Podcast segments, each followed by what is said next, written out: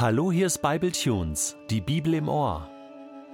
Der heutige Bible Tune steht in 2. Samuel 12, die Verse 1 bis 15 und wird gelesen aus der Hoffnung für alle. Der Herr sandte den Propheten Nathan zu David. Als Nathan vor dem König stand, sagte er zu ihm: Ich muss dir etwas erzählen. Ein reicher und ein armer Mann lebten in derselben Stadt. Der Reiche hatte sehr viele Schafe und Rinder. Der Arme aber besaß nichts außer einem kleinen Lamm, das er erworben hatte. Er versorgte es liebevoll und zog es zusammen mit seinen Kindern groß. Es durfte sogar aus seinem Teller essen und aus seinem Becher trinken, und nachts schlief es in seinen Armen. Es war für ihn wie eine Tochter. Eines Tages bekam der reiche Mann Besuch. Er wollte seinem Gast, der einen weiten Weg hinter sich hatte, etwas zu essen anbieten, aber er brachte es nicht über sich, eines seiner eigenen Schafe oder Rinder zu schlachten. Darum nahm er dem Armen sein einziges Lamm weg und bereitete es für seinen Besucher zu. David wurde vom Zorn gepackt und brauste auf. So wahr der Herr lebt, dieser Mann hat den Tod verdient. Dem Armen soll er vier Lämmer geben für das eine, das er ihm rücksichtslos weggenommen hat. Da sagte Nathan zu David: Du bist dieser Mann. Der Herr, der Gott Israels, lässt dir sagen: Ich habe dich zum König von Israel erwählt und dich beschützt, als Saul dich umbringen wollte. Den gesamten Reichtum Sauls und auch seiner Frauen habe ich dir übergeben. Ganz Israel und Juda gehören dir. Und sollte dir das noch zu wenig sein, würde ich dir sogar noch mehr schenken. Warum also missachtest du meinen Willen? Warum hast du getan, was ich verabscheue? Den Hethiter Uriah hast du ermordet und dann seine Frau geheiratet.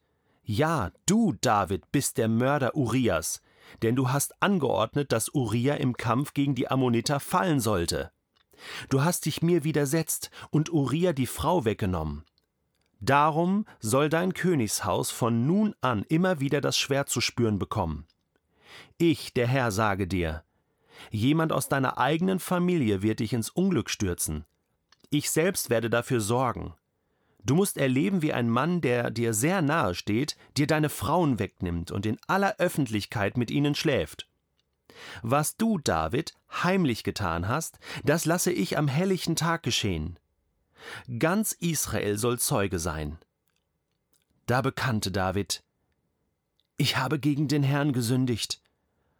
Nathan erwiderte, Der Herr hat dir vergeben. Du wirst nicht sterben. Doch wegen deiner Tat spotten die Feinde Gottes noch mehr über ihn.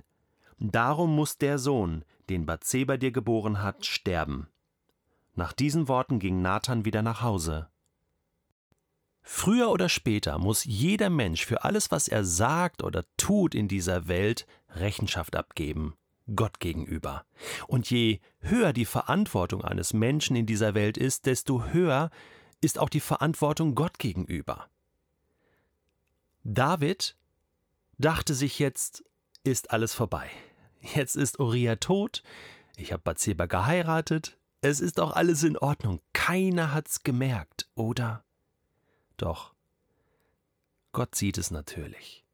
Und Gott kann nicht zusehen, dass David jetzt mit dieser Lebenslüge lebt. Er muss es ansprechen. Er muss ihn damit konfrontieren, damit David etwas lernt. Das ist Gottes Großzügigkeit an dieser Stelle, dass er Menschen nicht einfach fallen lässt, loslässt, einfach ins Verderben rennen lässt.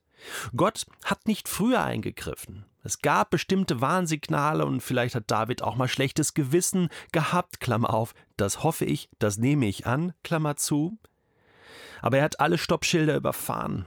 Und jetzt kommt der Prophet. Nathan ist äh, ein paar Kapitel vorher schon mal aufgetaucht und der ist einfach da.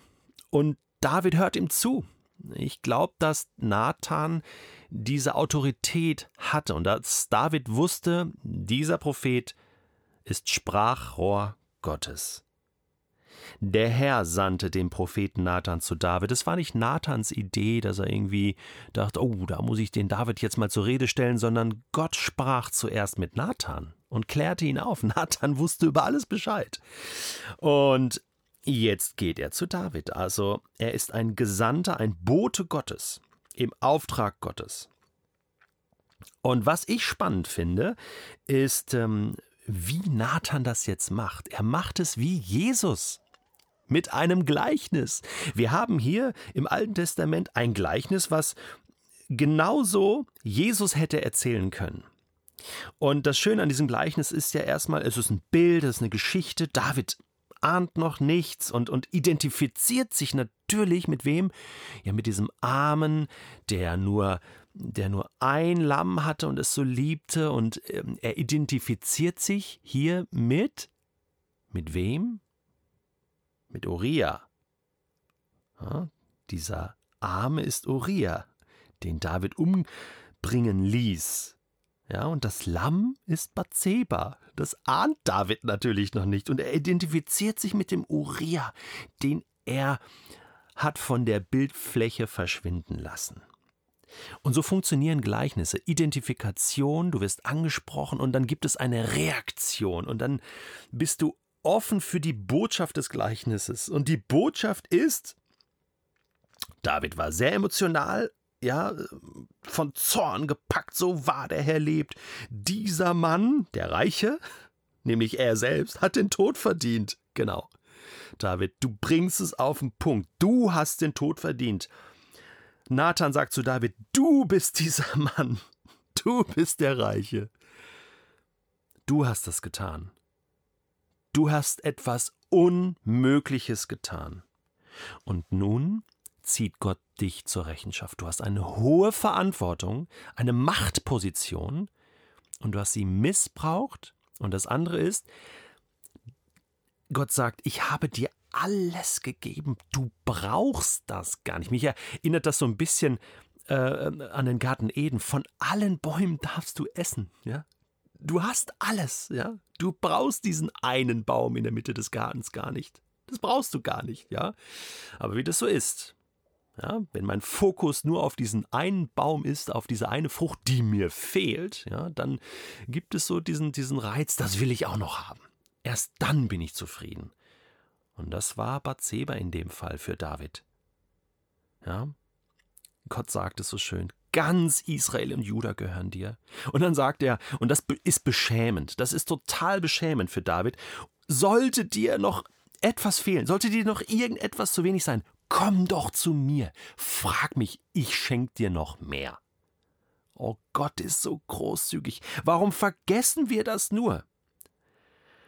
Oh, das ist eine Predigt für mich selbst. Warum vergesse ich, dass das Gott so großzügig ist? Warum will ich mir immer Dinge selbst holen? Warum missachte ich Gottes Willen? Und Gott fragt, warum hast du getan, was ich verabscheue? Du hast Uriah ermordet und dann seine Frau geheiratet. Ja, du bist der Mörder.